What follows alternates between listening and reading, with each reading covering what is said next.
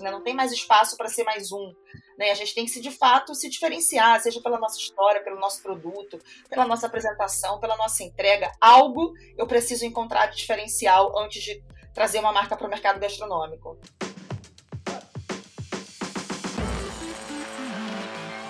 Olá, sejam bem-vindos ao O Café a Conta, o podcast para quem empreende em bares e restaurantes. Eu sou o Douglas Viegas, repórter da revista Bares e Restaurantes, e no episódio de hoje eu converso com Vanessa Huguin. Vanessa é fundadora e diretora de criação do Foodse. Ela é publicitária, especialista em branding gastronômico com mais de 10 anos de atuação à frente de negócios e desenvolvimentos de marcas do setor. Vamos falar sobre consultoria e a importância de branding para bares e restaurantes. Lembrando que esse podcast é realizado pela Abrazel e tem o patrocínio da Ambev. Nossa ideia é transformar informação em produtividade para o seu negócio.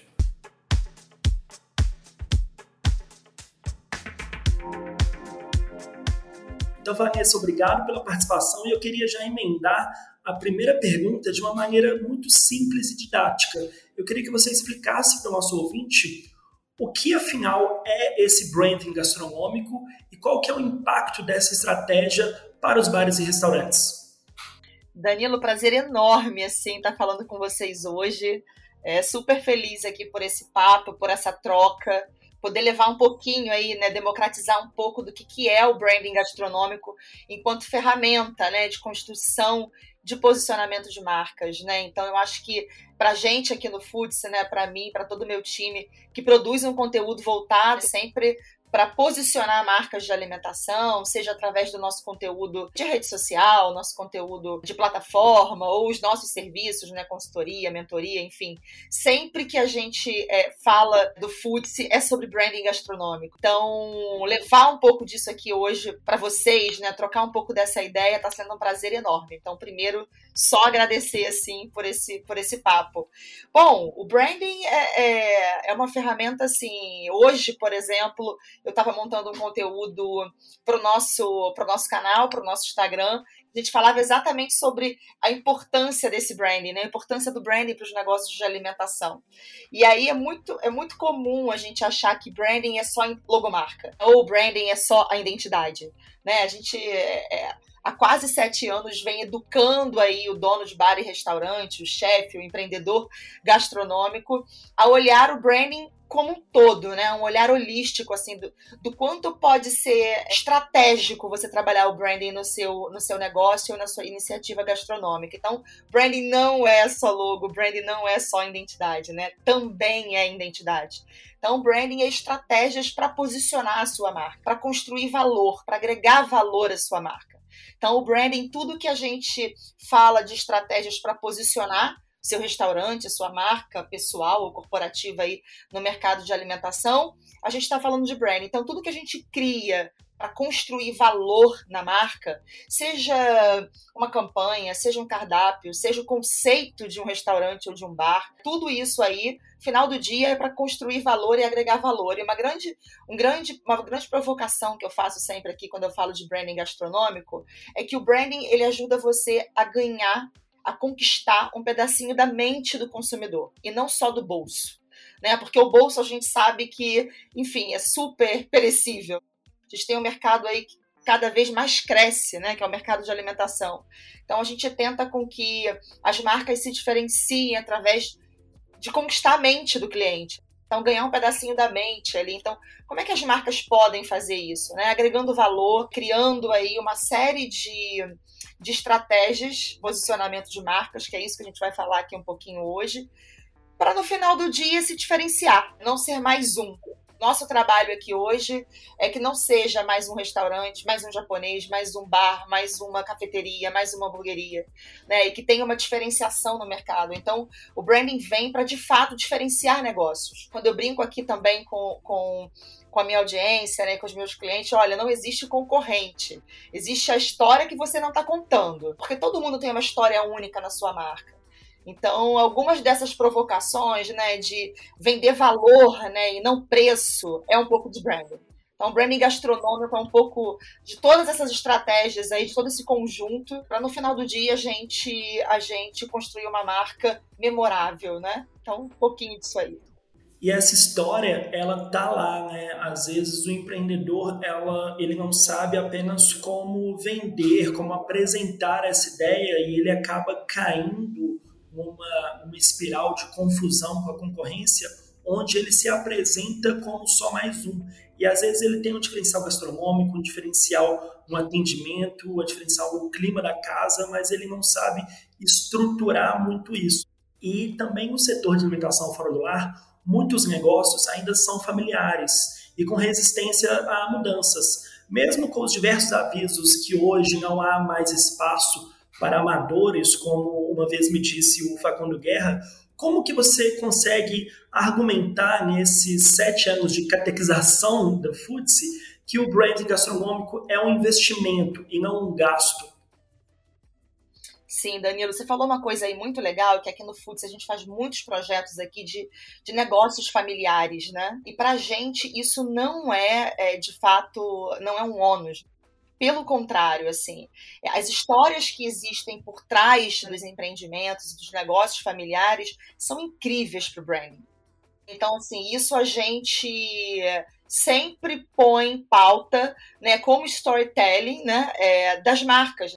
Eu sempre falo de um conceito aqui de truth telling, né? Que é o, o, o, discurso, a história de verdade, que a gente não cria nenhuma história. Então a gente prefere trabalhar até com essa nomenclatura, assim, porque a gente gosta de, de histórias verdadeiras no branding, né? E, e todas as empresas, os negócios familiares trazem um pouco disso. Nesse momento eu estou fazendo dois reposicionamentos de marca, uma marca de 65 anos também de restaurante, uma de 45, que também tem essa, essa, essa, esse viés né, muito forte de história familiar, e todas elas a gente trabalha essa história no branding. Então isso para a gente é um ponto super positivo, né, ter essa história.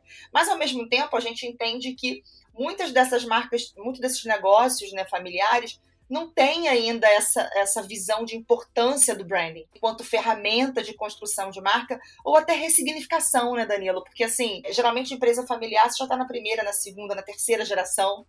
Então, tem sempre aquele receio, né, na hora de ressignificar. Nossa, eu vou mudar toda a minha marca? Não, não vale a pena um branding, né?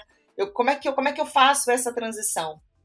Eu vou mexer em uma marca que, tá, que funcionou por 60 anos até hoje, mas ao mesmo tempo eu tenho essa ideia de que o que nos fez chegar até aqui não é suficiente para nos levar adiante, mas é a marca que foi construída pelo meu pai, pelo meu avô, e eu vou mexer, e eu vou ser a geração que deu errado, né? que eu vou trabalhar os negócios da família. Algumas, alguns pensamentos vão por esse lado. Né? Sim, sim, a gente chega sempre aqui assim, né, no Foods. Então, as marcas que chegam para gente aqui chegam sempre com esse desafio com essa ansiedade. E aqui, pelo contrário, né, na metodologia do FUTS, a gente trabalha muito a quatro mãos os empreendedores, com os fundadores. A gente preserva os códigos de essência da marca, que são códigos que a gente não negocia, a gente não mexe. Né? São códigos que trouxeram essas, essa, essas marcas até aqui. E o que a gente faz é atualizar, né, ressignificar para que voe durante anos aí, né? A gente não quer que uma marca tenha o prazo de validade de uma vida humana. Então a gente quer uma marca que atravesse gerações. Então a gente precisa que para isso se atualizar. E o branding traz esse refresh, né, essa atualização para essas marcas. Então, para esses negócios familiares, com esse desafio aí, né, é, de como trabalhar o branding, de que forma a gente trabalha isso nas marcas, para a gente, assim, é, é, é, super comum os desafios, mas o mais importante é essas marcas entenderem que a gente precisa, principalmente nesse momento que a gente vive, atualizar as nossas marcas. Então, é, para a gente aqui é muito importante, tanto para esses negócios, né, criar essa diferenciação, ter essa atualização para seguir aí com uma performance bacana, com uma adesão bacana, né, no próprio mercado. E eu acho também, Vanessa, que é um resgate da autoestima para os pequenos negócios, deles reconhecerem, saberem que é possível fazer branding também, que não é só para rede de fast food milionária, não é só para casual dinner, não é só para quem está com uma cifra de milhões. É para quem é MEI também, é para quem tem um estabelecimento no bairro, é para quem está é, começando uma dark kitchen agora. É muito mais uma questão de estratégia, de planejamento, do que necessariamente dinheiro, né? Sim, é muito legal ver o quanto marcas né, de pequenos negócios, pequenas iniciativas, têm ganhado assim uma projeção enorme por trabalharem o branding na, na, na, sua, no seu posicionamento, né, construírem uma marca relevante. Então você vê marcas com presença digitalmente enormes, mas com uma atuação local. Mas o quanto o branding fez essa marca se destacar né? Mesmo sendo um negócio local, em alguma, alguma determinada região, determinado bairro, muita gente começando iniciativas online, né? Por conta do mercado, comportamento do mercado. Então, o branding eu sempre falo aqui que é para todos, desde que a gente pense os detalhes do nosso negócio, né? O, o porquê eu faço, não o para que eu faço. A gente já começa com essa, com essa provocação, né? Por que, que é diferente? Né? A gente fala direto, eu comecei aqui falando com você isso, né? Não tem mais espaço para ser mais um. A gente tem que de fato se diferenciar, seja pela nossa história, pelo nosso produto, pela nossa apresentação, pela nossa entrega. Algo eu preciso encontrar de diferencial antes de trazer uma marca para o mercado gastronômico. Colocando um pouco do outro lado da moeda, dentro do universo da Brasel, eu tenho alguns amigos empreendedores do setor de alimentação fora do bar que são um pouco céticos devido a uma má experiência com agências de publicidade, algumas agências ruins, as famosas, assim, fazedoras de post para redes sociais, né? onde eles não alinharam a expectativa e eles não tiveram o resultado esperado no impacto dos seus negócios com essas agências, né? Você falando de sete anos de experiência no Futsi, o tanto que você tem que catequizar como que você separaria isso para apresentar a ideia do branding gastronômico a um empreendedor, falando que isso pode fazer sim com que ele tenha um faturamento ainda maior, né? Falando de números mesmo, um impacto assim nos negócios. Danilo, deixa eu só dar, um passo atrás aqui. Você falou essa coisa de agência, né? É, eu fui durante, enfim, é, alguns anos executiva de marketing branding e algumas redes de alimentação e tive na cadeira de contratar agências. Eu acho que por essa, por, por algumas angústias, né, ao longo da minha carreira corporativa, eu criei uma metodologia própria do FUTSE, né, de consultoria, de atuação, e hoje depois que eu resolvi sair do mercado corporativo, eu trouxe essa metodologia para dentro do meu negócio e que funciona né, até hoje muito bem. E uma das angústias que eu tinha em relação à agência era exatamente isso, assim, né? Da coisa de você montar um briefing, entregar para a agência e retornar para você alguma coisa, né? Uma campanha, uma identidade, um lançamento. E aí eu comecei a entender é, que tinha um trabalho de casa a ser feito antes de ir para a agência. Né, que era definir a alma, a estratégia, né, definir um pouco do branding para conseguir uma assertividade melhor com a agência, né? Então, eu sempre falo que no, o FUTS não é uma agência, né? A gente é uma consultoria. E eu sempre briguei para que fosse isso desde o início. Não porque eu desacredite do modelo de agência, pelo contrário, eu acho que a agência entra num passo após o FUTS. Né? Eu sempre falo aqui para os meus clientes, é, primeiro a gente começa aqui, né, o nosso serviço de consultoria, de entender quem a gente é, qual é a nossa alma, qual é o nosso conceito, qual é o nosso posicionamento, como a gente quer chegar no mercado, qual é o meu discurso, qual é a minha promessa. O que, que eu estou levando, né, enquanto alimentação, para uma categoria que já, que já é, tem bastantes players, né? E aí, depois que a gente tem toda essa estratégia humanizada, vamos dizer assim, conceituada, aí a gente vai para o design, ou para a agência, ou para a house, ou para quem vai de fato criar esse material, né? O que a gente também faz no Foods, a parte de criação, mas muitas vezes a gente faz dupla também, né, com as agências aqui.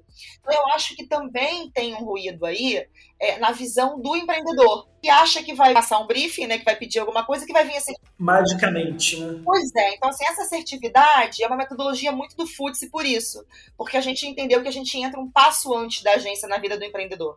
Né, para definir essa alma, esse conceito, esse posicionamento, e aí depois a gente dá forma a isso, né? Então, queria só fazer esse ponto aí, porque muitas vezes é, é, a assertividade faz parte também do nosso dever de casa aqui, né? De saber quem a gente é, né? Como é que a gente brifa uma agência se eu não sei quem eu sou?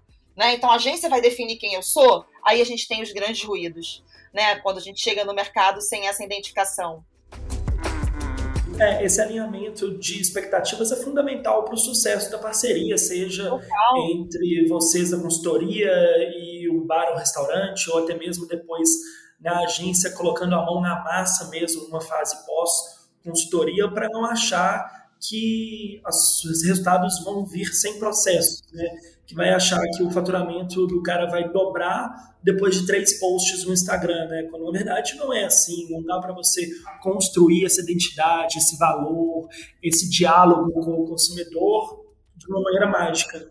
Lógico, isso é consistência. E em relação ao empreendedor, né, ao branding como ferramenta né, de construção e de diferenciação do negócio dele, o quanto isso torna tangível, né? Hoje mesmo eu estava falando isso, falei, gente, marketing a gente vende agora, branding a gente vende para sempre.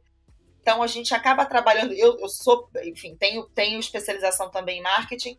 Olhando as duas ferramentas, né? Óbvio que a gente trabalha muito marketing dentro de algumas marcas, mas o branding, assim, é o que de fato faz essa diferenciação a longo prazo. É dá uma musculatura, uma fibra maior, né? Exatamente. Então, é, é, é, quando você tem essa busca, né, esse desejo. O branding faz com que você desperte o desejo por algo. Então, é importante para que, que, as marcas despertem um pouco para isso, e não só para pro, os peixes da promoção, né, para a coisa do que a gente já conhece de teoria, né? de praça, produto, preço, é. esse trabalho todo que já deu, né? Pois é, pois é. Então, é, no branding a gente também tem alguns códigos, né? A gente, inclusive, esse mês de junho, está lançando um material super legal no Futsi, que é os sete P's do branding gastronômico, que é exatamente é, códigos que fazem aí a transformação do seu negócio. Mas voltando ao que você me perguntou, é, essa, essa parte né, de você rentabilizar, de você monetizar, de quando você vê né, o, o branding tangível no seu negócio, é quando de fato você consegue, com consistência, aplicar todo dia.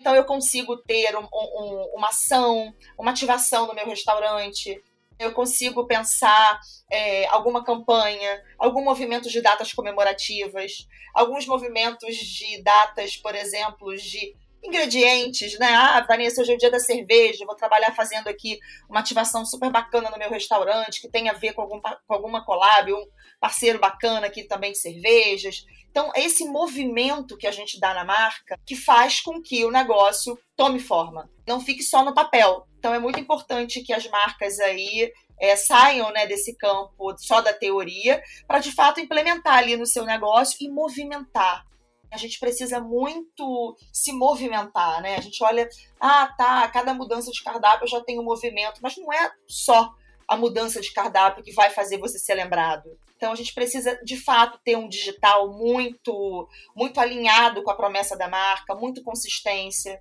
né? Uma frequência digital muito importante. A ferramenta é de frequência, então é muito mais do que só post é muito importante todo esse conjunto da marca para que você tenha esse desejo. Pra, se você for parar hoje os restaurantes que você frequenta, os lugares que você. as marcas que você escolhe nas gôndolas, né? Todas elas têm um diálogo com você de movimento, né? De lançamentos, de coisas acontecendo. Seja produto ou não seja produto, ou seja uma ativação de comunicação, muitas vezes, né, de conteúdo. É, então, esse frescor é muito importante para as marcas. Vanessa, é interessante. Você estava falando sobre essa questão do desejo, e eu sou jornalista, trabalho com comunicação há algum tempo também, conheço as entranhas dessa, dessas estratégias, mas eu, enquanto consumidor, eu consigo ver de maneira muito visível quando é um diálogo genuíno e um diálogo forçado, né? Uma coisa que não é espontânea e que quando erra isso chega a ser constrangedor. Quando uma marca tenta se posicionar e erra o timing ou a estratégia.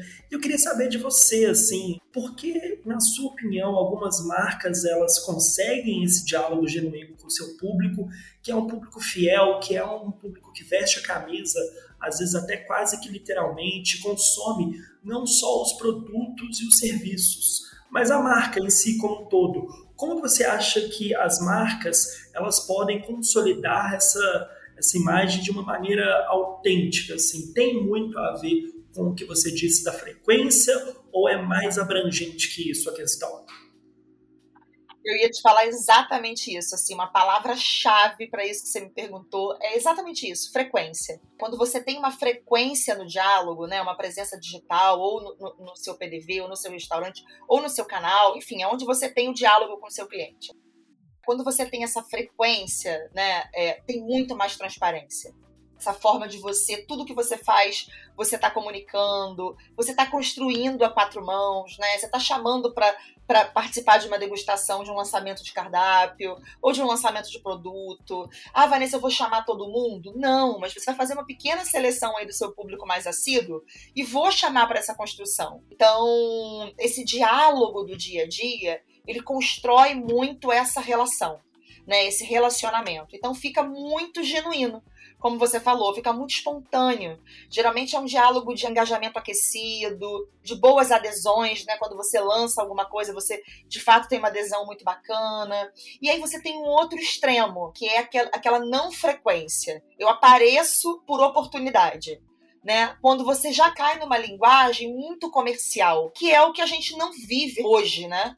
Em termos de comportamento humano, né? A gente teve aí um divisor de águas no branding, no posicionamento de marcas em geral, né, global, que foi a pandemia, né? Então as marcas aqueceram muito mais o seu discurso, né? Se você perceber hoje, as marcas têm uma afetividade muito maior na linguagem verbal de comunicação. A, linguagem visual está muito mais friendly, muito mais afetiva, né? Porque a gente viveu essa ausência. O ser humano como todo. Mais humano, né? É, o ser humano como um todo. Então, se você olhar tanto marcas de alimentação, por comida muito mais, né? Porque a gente está falando de afeto mesmo real, como marcas de varejo, moda, o mercado como um todo é, se tornou mais afetuoso. Né, por entender esse momento. Então, isso já é uma questão. Então, quando você aparece por oportunidade né, na sua comunicação, ah, seja por um tema que está em alta, né? Seja por alguma coisa que você está lançando para ser comunicado ou vendido. Esse discurso tende a ficar mais raso. Ele tende a não ter tanta personalidade, tanta autoridade. Tem dois A's aqui muito importantes. Eu sempre, sempre reforço isso no branding, que é o A de autoridade e o A de autenticidade, né? São duas estratégias assim muito importantes para a marca. Então, como é que eu me torno autoridade enquanto chefe de uma determinada cozinha? Né? E aí, autoridade enquanto marca. Quero trabalhar a minha marca pessoal, Vanessa, como chefe, ou a marca do meu restaurante como marca corporativa. Então, é muito importante que a gente entenda que esse diálogo tem que ser frequente, tem que ser, ter uma frequência na vida do meu cliente. Né? Ele precisa construir comigo momentos da marca que não seja só de venda, que não seja só de posicionamento. Então, isso é muito importante. Então, é a maior diferenciação, assim. Hoje, quando você pega isso na prática, você vê aí marcas super destacadas no mercado por conta dessa constância, por conta dessa frequência. Ah, Vanessa, dá trabalho? Dá, dá trabalho. Né, a gente sabe que é um calor assim é, imenso, né? Porque você tem que produzir conteúdo, você tem que ter disponibilidade de comunicar a sua marca full time, né? É, mas traz resultados extraordinários e que nesse apertar do parafuso dia após dia, se for um toque frio, se for um toque impessoal, o consumidor vai sentir, né? E se ele sentir, ele vai se afastar da sua marca. É, tem uma rachadura, né? É, exato, exato. Essa questão do diálogo, você acredita que existem tabus? Existem meandros que é melhor que a marca não se engaje, questões sociais, questões políticas, questões voltadas a nós mesmos enquanto sociedade ou vale tudo assim? Porque existe também essa cultura, esse patrulhamento de que, poxa, vou, vou colocar um exemplo muito claro aqui. Quando o Burger King, por exemplo, coloca uma bandeira de arco-íris em sinal ao respeito à comunidade LGBTQIA+, existe uma campanha de difamação da marca. Você acha que isso é algo para ser combativo? Você acredita que certas questões é melhor não, não tocar? Vamos lá. Assim, eu sempre digo é, que não se posicionar também é um posicionamento. Claro. É muito importante que a marca, mais do que vale tudo ou não vale, que eu gostaria de deixar aqui para quem está ouvindo a gente hoje, seja de um pequeno negócio, seja, enfim, de rede, né? é, seja de qualquer categoria aí, ou tamanho, enfim. Mas o mais importante é a gente conhecer a nossa verdade. Quando a gente conhece a nossa marca, a gente conhece as nossas bandeiras a marca em si é, tem um papel de responsabilidade em termos gerais, né? Eu acho que de quebra de preconceitos e de várias outras bandeiras, né? Que são várias. Então, o mais importante que a gente sempre orienta aqui nas marcas não é se, se posicionar por oportunidade. Ah, aconteceu alguma coisa, eu vou lá e vou falar é, desse movimento e nunca mais falo daquilo. É aquela questão da autenticidade que a gente estava falando, né? Pois é, né? Então, assim, ou eu tenho uma causa de marca que tem a ver com a minha essência, com a minha verdade, e aí você precisa fazer um estudo na marca para entender se essa verdade vem pelo público, se vem pelo ponto de localização onde a marca tá, né? A loja, o restaurante tá, é, se vem por um público, né, como eu falei, se vem por uma faixa etária, né, quando a gente trabalha aqui com, com produtos, né, de marcas para um público mais jovem. A gente muitas vezes, por exemplo, não trabalha nem mais o Instagram, trabalha o TikTok. Por exemplo, aí vamos dizer, né? Depende muito de cada marca. Então, o discurso e as bandeiras e as causas é a mesma coisa. Você precisa entender quem é a sua marca, quem é o seu público, para entender onde você vai engajar. Né? Quais as minhas bandeiras? Ah, Vanessa, eu tenho uma bandeira de, de comida consciente, então eu vou engajar mais com consciência, sustentabilidade, meio ambiente. Porque a minha cozinha fala disso, né? Então, ó, eu tô indo por pelo meu produto, meu nicho de produto. Ah, Vanessa, eu tenho, eu sou o Burger King e eu tenho um público muito, um cluster muito jovem, né? Que de fato está atravessando todas essas mudanças comportamentais, né? E de gênero. Então eu tenho obrigação de me posicionar. Porque essa marca envelhece, o público envelhece. E se você não rejuvenescer, a marca envelhece junto e morre junto com o público. Porque a gente tem um prazo de validade, vamos dizer assim, né? Então, faz parte do rejuvenescimento dessa marca essa bandeira e essa causa, né? Como foi o caso do, do Burger King, porque o público é, vai rejuvenescendo. Então, assim, eu preciso dialogar com esse meu novo cliente. E quem é esse novo cliente? É, ele não enxerga mais gênero, né? Ele não tem a questão dos tabus de, de relação. Então, eu preciso ter uma ação para ele. Então, mais do que isso, é conhecer a sua marca. Né? Eu sempre falo isso, é, vale tudo no branding. Eu posso me posicionar ou não me posicionar, porque, como eu disse, também é um posicionamento, mas o mais importante é a gente não se posicionar por oportunidade. Se isso é com que faz, é, acaba fazendo com que as marcas se, se percam mesmo, sabe? Por conta dos sims, né? Eu sempre falo que marcas se constroem pelos nãos.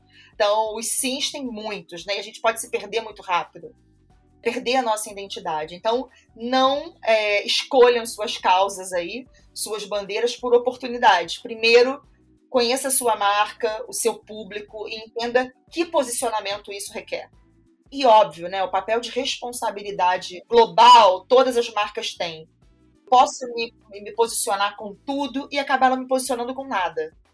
Então eu preciso escolher quais causas falam com a minha marca, comunicam a minha verdade, para que seja de verdade, né? para que o cliente entenda que aquilo faz parte do manifesto da marca e não uma oportunidade de momento, né, que está acontecendo, está todo mundo falando sobre aquilo. Complementando aí um pouco a sua questão e até ousando é, talvez responder a minha própria pergunta, eu acho também que para você entender a mudança de comportamento do seu consumidor, é preciso que você entenda as mudanças da sociedade também. Né? É preciso uma sensibilidade para você ver o que as pessoas querem consumir. E consumir, eu falo, não só um sistema capitalista, né? mas o que elas querem absorver de conhecimento, de boas práticas, essa questão da conscientização ambiental, por exemplo, não é mero oportunismo, é uma questão existente onde as marcas elas também precisam se posicionar não só para pagar de bonitinha e vender mais, mas mudar o seu tipo de produto, mudar também a forma com que você está entregando o seu serviço para ficar mais junto com, com o consumidor, né? Lógico, total. Concordo. Vanessa, eu queria te fazer uma última pergunta que é justamente essa questão da mudança no comportamento dos consumidores no pós-pandemia. A gente já está falando sobre o impacto que a pandemia trouxe na questão do afeto, na questão que gente gosta de ser cuidada por gente, mas como você, enquanto especialista de marca, lê um pouco esse comportamento dos consumidores aí para 2020, 2023, a bola de cristal do FTSE está apontando para qual lado? Exatamente para isso que eu te falei, né? Das marcas com um discurso maior de afeto, com uma linguagem muito mais friendly, muito mais próxima, muito mais acolhedora. Cada vez mais a gente construir né, as nossas iniciativas, os nossos lançamentos, as nossas campanhas, os nossos movimentos, é sempre pautado nessa, nessa referência do outro. Eu sempre digo isso, né? O cliente está no nosso salão. Então, assim, antes de precisar pesquisar né, no digital, ele está ali no nosso dia a dia. Ele está ali na sua frente. Na sua frente. Então, assim, não tem termômetro melhor, né? Para você entender, a gente acompanhou muito isso na pandemia, né? Quando as pessoas foram voltando, qual era, a, qual era a reação delas, né? É, nesse pós-pandemia. O cliente ficou muito mais criterioso em relação à segurança alimentar, né? Então as marcas precisam aí visualmente já comunicar aí seus protocolos de segurança. Eu acho que isso vai ficar por algum, algum tempo ainda, né? Essa, essa coisa da desconfiança, de buscar lugares arejados, espaços né, mais arejados, enfim. Então, tem muita coisa legal aí para a gente pesquisar e eu acho que essa curiosidade é importantíssimo hoje para a gente, né? A gente acompanhar o que está acontecendo. Então, cada um tem a sua fonte aí de, de pesquisa, né, a sua fonte de se alimentar aí do que está acompanhando. Tem muita gente bacana no mercado aí, né, trazendo né, essas tendências aí já mastigadas, mas dentro do branding, o que eu acho que é mais importante para a gente olhar aqui é essa comunicação mais aquecida, é esse olhar no olho do cliente, é esse desenvolver é, lançamentos e, e, e campanhas e movimentos individualizados, né, e não só mais olhar como um todo, né? Eu acho que a gente está num, comportamento de consumo muito individual. Então, é importante olhar, principalmente quando você vai posicionar uma marca ou vai criar movimentos aí para sua marca. Então, cada vez mais entender quem é esse seu cliente, onde ele está, de que forma ele está consumindo com você e deixar uma linguagem mais próxima, mais afetiva, mais horizontal, vamos dizer assim, né, com seu cliente. Acho que isso vai fazer muito sentido daqui para frente até porque também como reflexo de tudo isso e essa inflação cada vez mais galopante, Exatamente. o gasto também é mais assertivo. Lógico, lógico.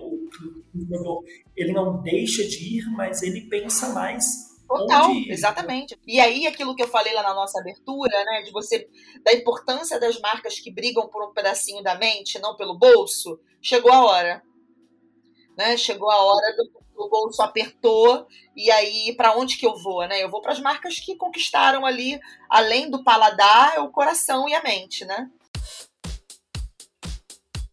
Vanessa, foi ótimo conversar com você. A gente está aqui estourando o nosso tempo. Para a gente terminar, quem nos ouviu até agora aqui e quer saber mais da Foodse, onde encontrar vocês nas redes sociais, como contratar o serviço de consultoria, um momento assim para vender um peixe mais e quiser saber sobre essa questão da identidade gastronômica, do valor, do branding, onde que a gente pode te encontrar? Muito legal. É, obrigada pela oportunidade. O Futse a gente está no Instagram, né? Arroba futse.com.br é o nosso Instagram. E o nosso site, que é futse.com.br. Lá vocês conhecem um pouquinho do nosso trabalho, dos projetos que a gente já entregou.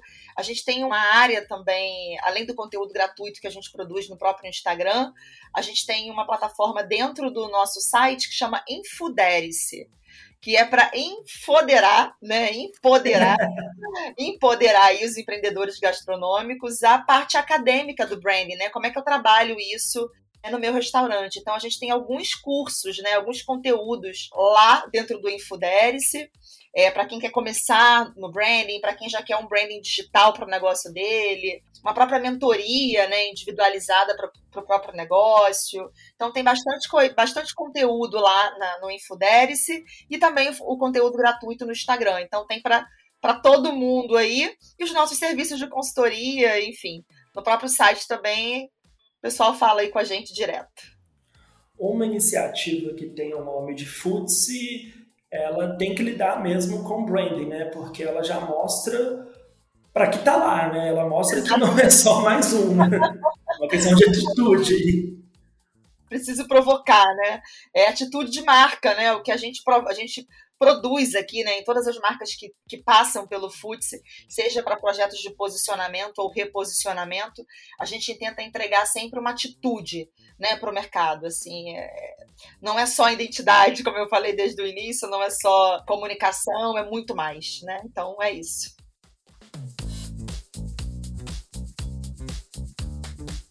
Bom, pessoal, é isso. Nós voltamos na próxima semana com mais um episódio do O Café e a Conta, o podcast para quem empreende em bares e restaurantes. Lembrando que esse podcast é patrocinado pela Ambev. O Café e a Conta é realizado pela revista Bares e Restaurantes, tem a produção de Guilherme Paixão e edição e montagem de Paulo P. Silva. A apresentação é minha, Danilo Viegas. Esse episódio foi feito com Vanessa Rugnin, do FTSE, para saber mais sobre como simplificar empreender e ter mais produtividade em seus negócios, acesse abrazel.com.br revista. Um abraço e até a próxima.